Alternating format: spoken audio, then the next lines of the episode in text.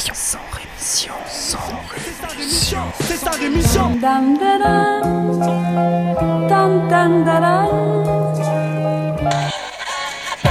de mon sang rémission. Des médias en masse, leur discours fout des audits. Tu parles du bruit et des odeurs, les plus polis parlent d'exotisme. Équipe d'acharnés sans rémission, pourquoi on se calmerait? On vit pas dans des palmeraies.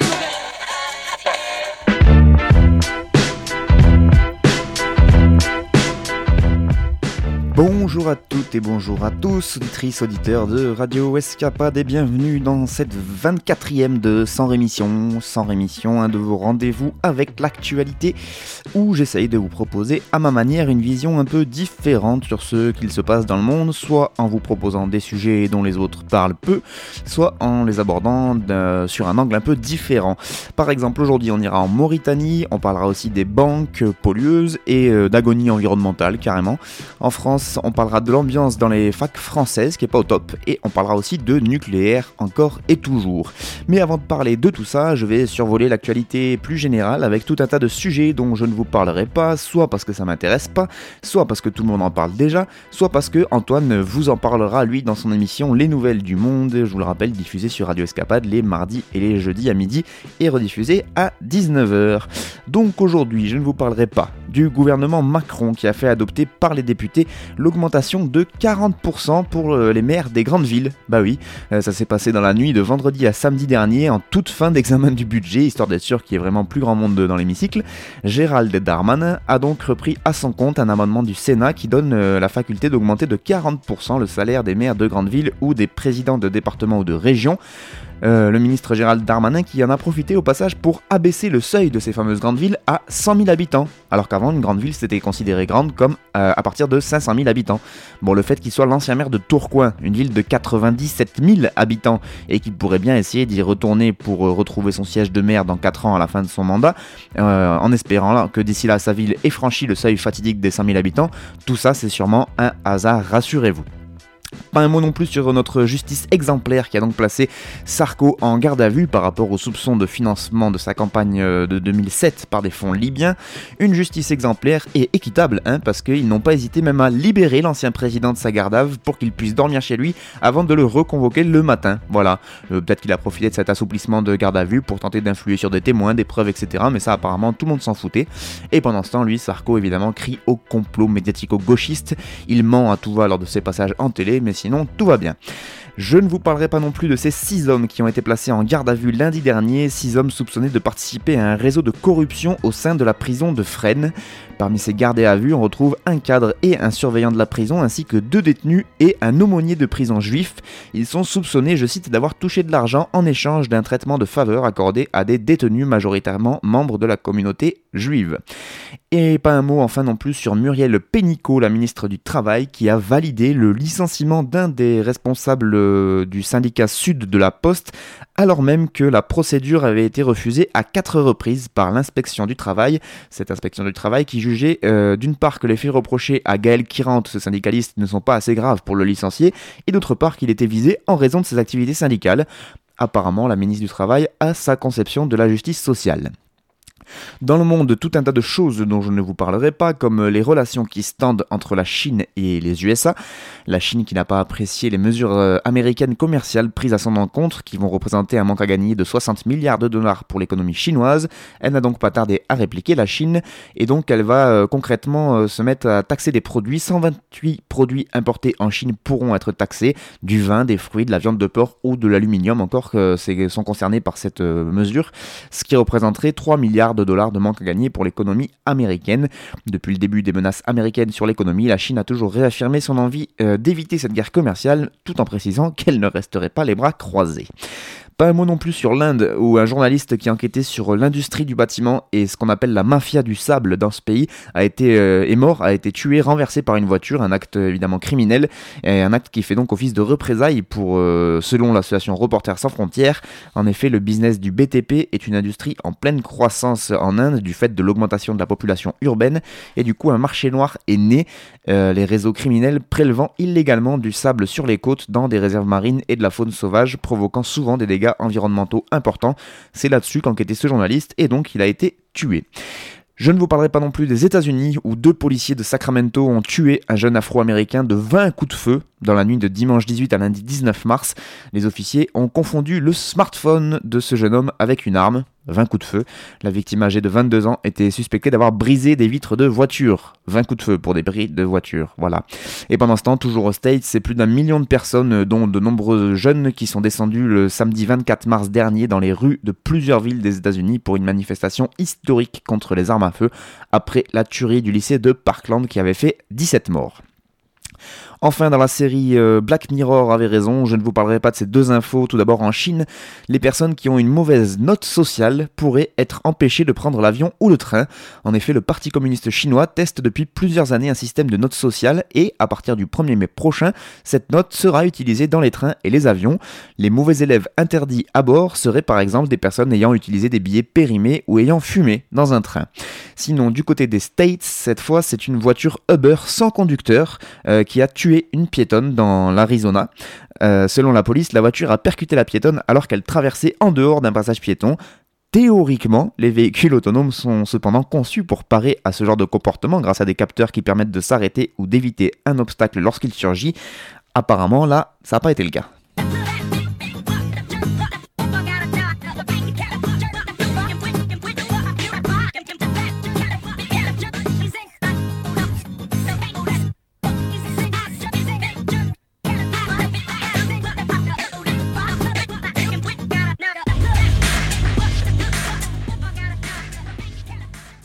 On commence ces informations internationales en Mauritanie. Là-bas, des défenseurs des droits humains qui dénoncent la discrimination et l'esclavage sont de plus en plus réprimés. Arrestations, tortures et interdiction de se rassembler. C'est ce qui ressort du dernier rapport d'Amnesty International. On retrouve dans ce rapport le parcours d'Amadou Tijan Diop, qui est un militant anti-esclavagiste en Mauritanie. Euh, bienvenue à Guantanamo, c'est par cette formule qu'un officier mauritanien l'a accueilli à son arrivée en prison, puisqu'il a été arrêté en 2016 et il a ensuite euh, fait à Amnesty International en 2017 le récit de son calvaire pendant son incarcération. Il déclare Ils m'ont attaché les mains et bandé les yeux, je ne voyais pas où ils m'emmenaient. Avant l'interrogatoire, un garde m'a dit Dis-leur ce qu'ils veulent entendre, tu sais que nous avons les moyens de te faire parler. Et eh oui, elle est mythique cette phrase.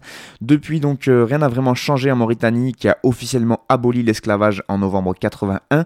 Bien au contraire, estime l'ONG donc euh, Amnesty, euh, qui déclare dans ce rapport Les autorités mauritaniennes font preuve d'un mépris honteux pour les droits humains alors qu'elles ont aboli l'esclavage il y a près de 40 ans en euh, en continuant non seulement de tolérer cette pratique de l'esclavage, mais aussi de réprimer les personnes qui la dénoncent. Ce qu'a déclaré Alioune Tin, qui est directeur du bureau régional pour l'Afrique de l'Ouest et l'Afrique centrale à Amnesty International. Dans ce rapport qui a été publié le 22 mars dernier et intitulé Une épée au-dessus de nos têtes, Amnesty parle en effet d'une répression croissante à l'égard des personnes et des organisations qui osent dénoncer l'esclavage et la discrimination. Ce rapport détaille l'arsenal de mesures mises en œuvre par les autorités mauritaniennes pour faire taire ces militants, interdiction de manifestations pacifiques, recours à la force excessive contre les manifestants, interdiction des organisations militantes et ingérence dans leur activité. Outre la dispersion violente des manifestations d'avril et de novembre 2017 à Nouakchott, avec blessés et arrestations à la clé, torture et mauvais traitements font également partie des moyens de dissuasion. Depuis 2014, Amnesty a en effet recueilli des informations sur 168 cas de défenseurs des droits humains arrêtés arbitrairement, dont au moins 17 d'entre eux ont été torturés. Au cours de cette même période, ont été arrêtés 23 membres du mouvement du 25 février, un mouvement qui regroupe des jeunes en faveur de la démocratie, et 63 euh, militants de l'initiative pour la résurgence du mouvement abolitionniste ont aussi été arrêtés. Ne pas être une association autorisée, c'est avoir une menace qui plane au-dessus de nos têtes en permanence, explique Amnesty Yacoub Hamed Lemrabet, qui est président de l'association Kafana, qui veut dire ça suffit, une association interdite en Mauritanie. Nous continuons les activités, mais nous savons qu'à tout moment, les autorités peuvent venir suspendre nos associations et nous jeter en prison, ajoute-t-il. Une politique qui permet, selon le rapport d'Amnesty, une persistance généralisée de l'esclavage et la discrimination dans ce pays. D'après les estimations d'organisations internationales anti-esclavagistes, c'est jusqu'à 43 000 personnes qui étaient encore réduites en esclavage en Mauritanie en 2016, ce qui fait quand même 1% de la population totale. Toujours selon le, rapport d'Amnesty, les pratiques discriminatoires touchent, elles, particulièrement les membres des communautés aratines et afro-mauritaniennes.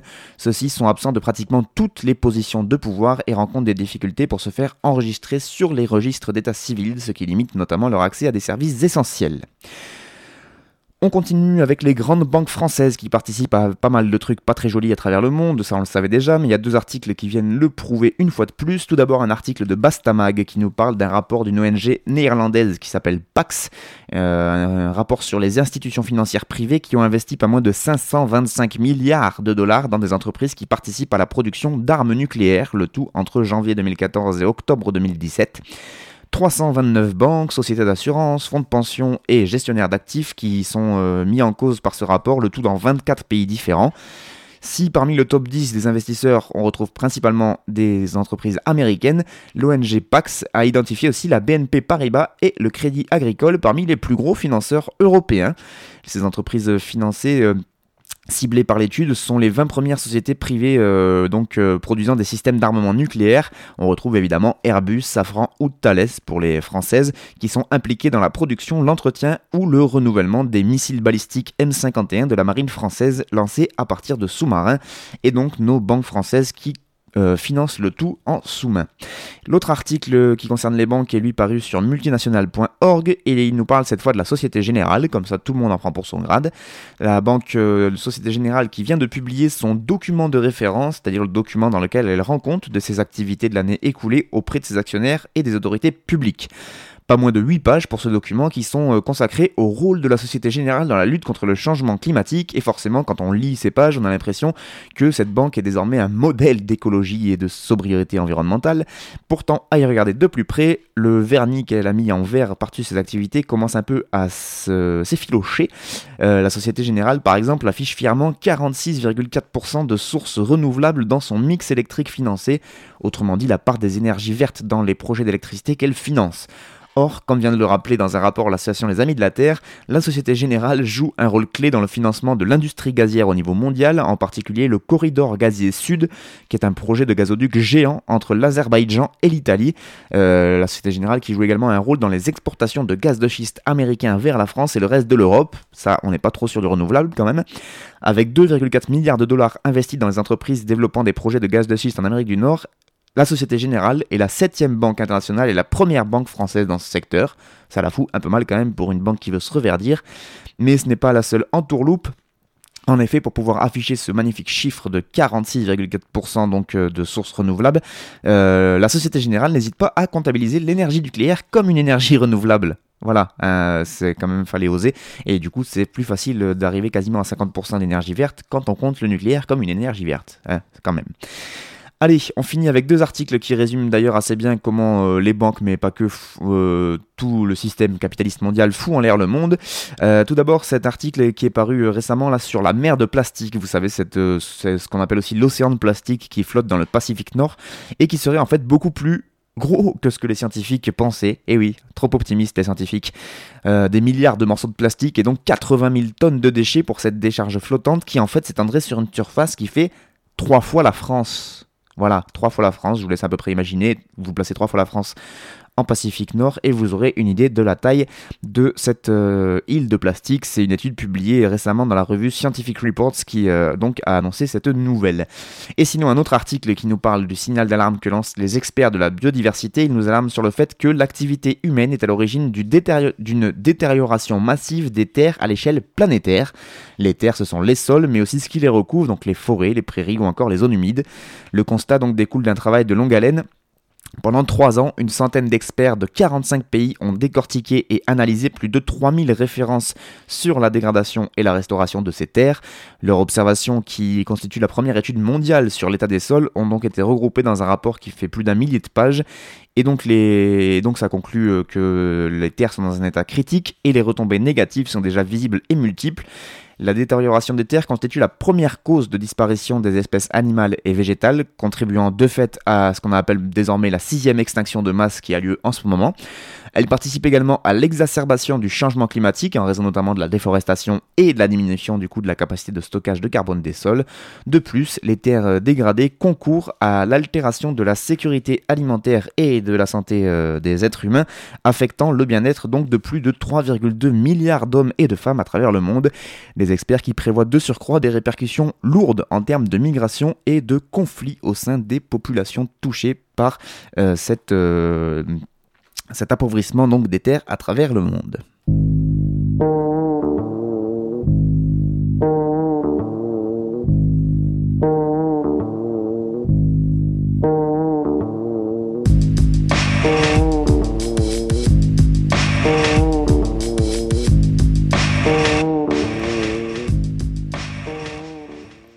Allez, on passe aux informations nationales et puisqu'on parlait de destruction de l'environnement, on va juste en parler un tout petit peu au niveau national euh, avec la France qui donc n'échappe pas, hein, faut pas croire à cette aggravation de, tout ce qui est pollution et donc la destruction de l'environnement. En effet, le Muséum national d'histoire naturelle ainsi que le Centre national de la recherche scientifique, le CNRS, ont annoncé le mardi 20 mars dernier euh, les résultats principaux de deux réseaux de suivi des oiseaux sur le territoire français. Ils évoquent euh, un phénomène de disparition massive proche de la catastrophe écologique. Euh, il déclare dans ce rapport Les oiseaux des campagnes françaises disparaissent à une vitesse vertigineuse. Et euh, en moyenne, leurs populations ont été réduites d'un tiers en 15 ans. Voilà, ça se passe de commentaires. On continue avec l'excellente euh, ambiance qui règne sur l'Hexagone. Je vous propose un petit pot pourri des derniers événements pour que vous vous rendiez compte, sachant que tout ça s'est passé genre dans les deux dernières semaines maximum. Tout d'abord, ce qui s'est passé du côté de la fac de droit de Montpellier et l'occupation de l'amphithéâtre donc de cette fac de droit par des étudiants, occupation qui avait été décidée lors d'une assemblée générale et qui avait réuni des participants à la manifestation qui étaient opposés à la loi qui modifie les règles d'accès à l'université. Et donc, alors qu'une cinquantaine d'étudiants étaient tranquillement en train de manger dans un des amphis de la fac de droit, un groupe d'une dizaine d'individus cagoulés et armés de bâtons et de morceaux de palettes de bois brisés se sont introduits dans l'amphithéâtre par les portes annexes, alors que les agents de sécurité de l'université gardaient les portes principales. Ils nous ont bousculés, frappés, déclare un des étudiants qui faisait partie des occupants. Certains d'entre nous sont tombés à terre et ils ont encore été frappés à terre. Alors que l'amphithéâtre était calme et sous le contrôle de la sécurité de l'université, le groupe d'agresseurs est entré sans difficulté, affirme Thomas Lévy, qui fait partie du personnel administratif de l'université Paul Valéry, euh, donc la fac de lettres, mais qui participait aussi à cette mobilisation. L'une des vidéos prises durant l'agression montre les personnels de sécurité présents dans le haut de la salle alors même que les agresseurs évacuent violemment les occupants en partant du bas ou des côtés de l'amphithéâtre, donc a priori il y a quand même cautionnement. Certains étudiants présents ont même euh, accusé le doyen de la faculté de droit de Montpellier, Philippe Pétel, d'avoir laissé faire cette évacuation musclée. Forcément, il s'en est défendu avec vigueur en assurant qu'il n'était pas à l'initiative de la venue de ces hommes en noir. Il a même balancé euh, que parmi les personnes cagoulées, c'était possible qu'il y eût un prof de droit. Le parquet de Montpellier a ouvert une enquête pour des faits de violence en réunion et avec armes. Euh, le président de l'université de Montpellier, M. Auger, a quant à lui annoncé qu'il avait porté plainte contre X, afin que la lumière soit faite sur les événements. Finalement, le doyen de la faculté a démissionné le lendemain soir et on a appris euh, dans cette semaine-là que le doyen ainsi que le professeur de la faculté qui était euh, donc accusé d'avoir participé à cette exaction euh, ont été placés en garde à vue et donc ils vont devoir sûrement répondre de leurs actes. En tout cas, on espère qu'ils vont avoir à répondre de leurs actes. Mais donc sachez que ce n'est pas un cas isolé puisque le vendredi 16 mars dernier, en fin de journée, c'est le lycée autogéré de Paris qui a lui aussi été pris pour cible par des militants qui se réclamaient du GUD, un groupuscule d'extrême droite, groupe Union de Ça veut dire le GUD ces individus, dont certains étaient armés de barres de fer, sont rentrés dans les jardins de l'établissement, explique euh, le lycée alternatif dans un de ses communiqués, qui précise quand même que deux élèves ont été blessés lors de cette intervention, des militants d'extrême droite qui ont fait éruption en criant groupe Union Défense et en proférant des insultes homophobes, plusieurs d'entre eux effectuant même des saluts nazis devant les élèves en panique, euh, pris de court par ce déchaînement de violence. Euh, ça faisait expédition, mais on avait un peu l'impression qu'ils ne s'attendaient pas à rentrer aussi facilement et aussi loin dans l'établissement, a raconté un élève, alors que l'un des professeurs, lui, s'étonne du peu de précautions pris par les gudards pour dissimuler leur visage. Il déclare Ce qui est surprenant, c'est qu'ils sont entrés à visage découvert, comme s'ils pensaient qu'il n'allait rien se passer, alors qu'ils s'attaquent quand même à un établissement public. Euh, sur Twitter, le lycée autogéré de Paris a annoncé lui aussi avoir déposé plainte. Enfin, du côté de Lille, alors que se tenait une AG de 250 personnes à la faculté de Lille 2, c'est des fachos de génération identitaire cette fois qui ont décidé de faire un tour autour du campus. Il y a eu au moins une agression euh, de la part de ces euh, euh, extrémistes de droite. Et donc, face à cette menace, il y avait deux possibilités qui s'offraient aux étudiants soit rester dans l'amphi afin de se protéger de cette milice armée qui rôdait dehors, ou prendre la rue spontanément ensemble et faire nombre face à ces fachos. Et donc, c'est la deuxième option qui a été retenue. Plus de 150 personnes ont défilé de la faculté de droit à la gare, pour ceux qui connaissent l'île, en passant par la place de la République. Des individus qui scandaient notamment flics fachos hors de nos facs, on répondra à chaque fois qu'on nous attaque, ou encore du rail au mirail, on bloque tout. En passant par l'île 2, première fac de droit révolutionnaire, ainsi que des slogans du style cheminot en colère, saboter les caténaires. Et oui, parce qu'il faut savoir faire des rimes aussi. Euh, d'autres rendez-vous ont été pris par les étudiants lillois contre les violences fascistes et les interventions policières au sein de campus universitaires, donc à Lille, mais aussi un peu partout en France, parce que ça commence à faire beaucoup, et du coup, il y a une espèce de mouvement étudiant qui se lève un peu partout en France, et euh, parce qu'en plus, quand c'est pas les fachos qui veulent jouer les gros bras, c'est le bras armé de l'État, donc les compagnies de Robocop CRS qui interviennent, comme ça a été le cas notamment du côté de Grenoble, où des étudiants, des personnels de la fac ainsi que des militants qui manifestaient contre la présence de représentants de Frontex dans leur université ont été euh, virés manu militari, c'est le moins qu'on puisse dire, puisque la présidence de l'université a envoyé les forces de police carrément dans son établissement pour réprimer, le rassemblement. Résultat, 5 blessés, 4 à l'hôpital, dont 2 gravement. Il y avait eu aussi des interventions à Bordeaux, Dijon, des menaces d'intervention à Toulouse, et donc euh, ben, les forces de police qui tabassent les étudiants, ça continue, les qui mènent des euh, expéditions punitives dans les facs pour casser du gauchisme, ça continue, et donc bien ça pourrait peut-être faire boule de neige en face, qui sait. Allez, pour se détendre, on va parler nucléaire, avec tout d'abord cette magnifique déclaration de Perrine Goulet. Vous ne la connaissez pas encore, eh bien ne vous inquiétez pas, vous allez la connaître. Perrine Goulet, députée euh, La République En Marche de la Nièvre, qui, à propos de la réponse à apporter aux intrusions, aux intrusions pardon, de militants antinucléaires dans les centrales, comme Greenpeace euh, l'a beaucoup fait euh, ces derniers temps, eh bien cet ex-salarié d'EDF, faut le préciser quand même, qui travaillait dans une centrale jusqu'à son élection euh, en tant que député de La République En Marche de la Nièvre, il faut le préciser aussi, eh bien, elle a tout simplement proposé que la sécurité des installations s'inspire de ce qui se pratique aux États-Unis. Je cite, donc je cite cette, cette députée, pourquoi nous ne faisons pas une sécurisation par Mirador avec possibilité de ne pas se poser de questions et de tirer quand il y a une intrusion? Ben oui, pourquoi donc? Et droite dans ses bottes pleines de merde, cette députée qui ajoute Il suffit que quelqu'un appelle et se fasse passer pour Greenpeace pour ne pas être embêté. Il va falloir ne plus distinguer entre militants et personnes qui pourraient commettre un attentat puisque c'est un délit de rentrer sur une installation nucléaire. Il y a des forces de sécurité, elles doivent intervenir et ne pas se poser de questions. Peut-être que ça les dissuadera sympathique.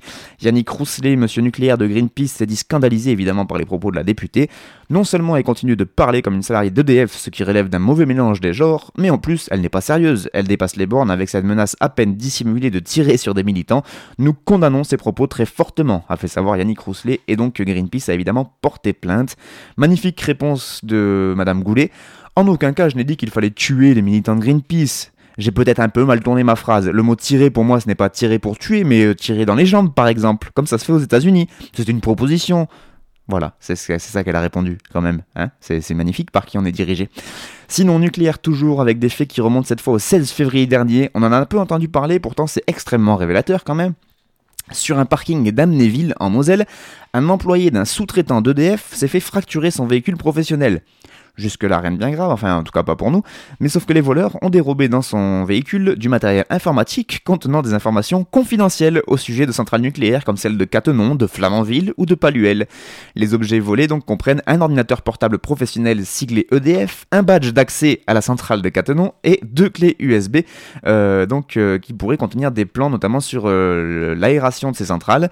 L'ordinateur lui est crypté et a priori ne peut pas être hacké par des amateurs, mais Rendix ne sont ce sont des amateurs qui ont piqué cet ordinateur. Bon, le badge a été immédiatement désactivé, mais les deux clés USB, par exemple, euh, qui contenaient des informations sensibles, ne sont pas sécurisées.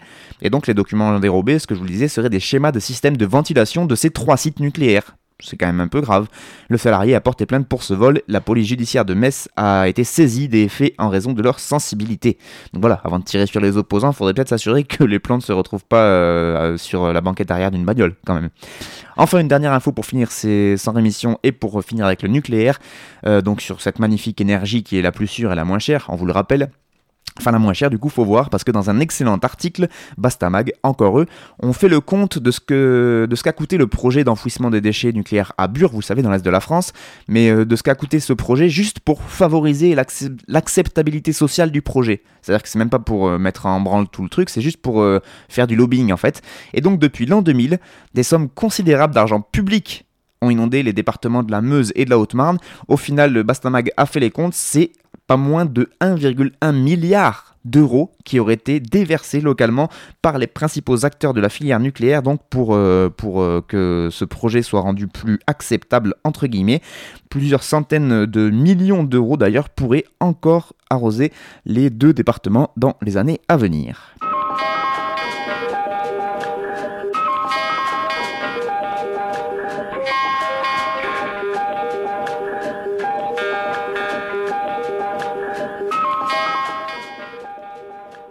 C'est la fin de ce 100 rémission. Merci beaucoup à vous de l'avoir suivi. Euh, pour la musique, c'était le génial Amon Tobin qui nous a proposé ses pauses musicales. Moi, je vous donne rendez-vous euh, la semaine prochaine pour toujours plus d'infos. Et d'ici là, je vous souhaite une très très bonne continuation à toutes et à tous à l'écoute de Radio Escapades.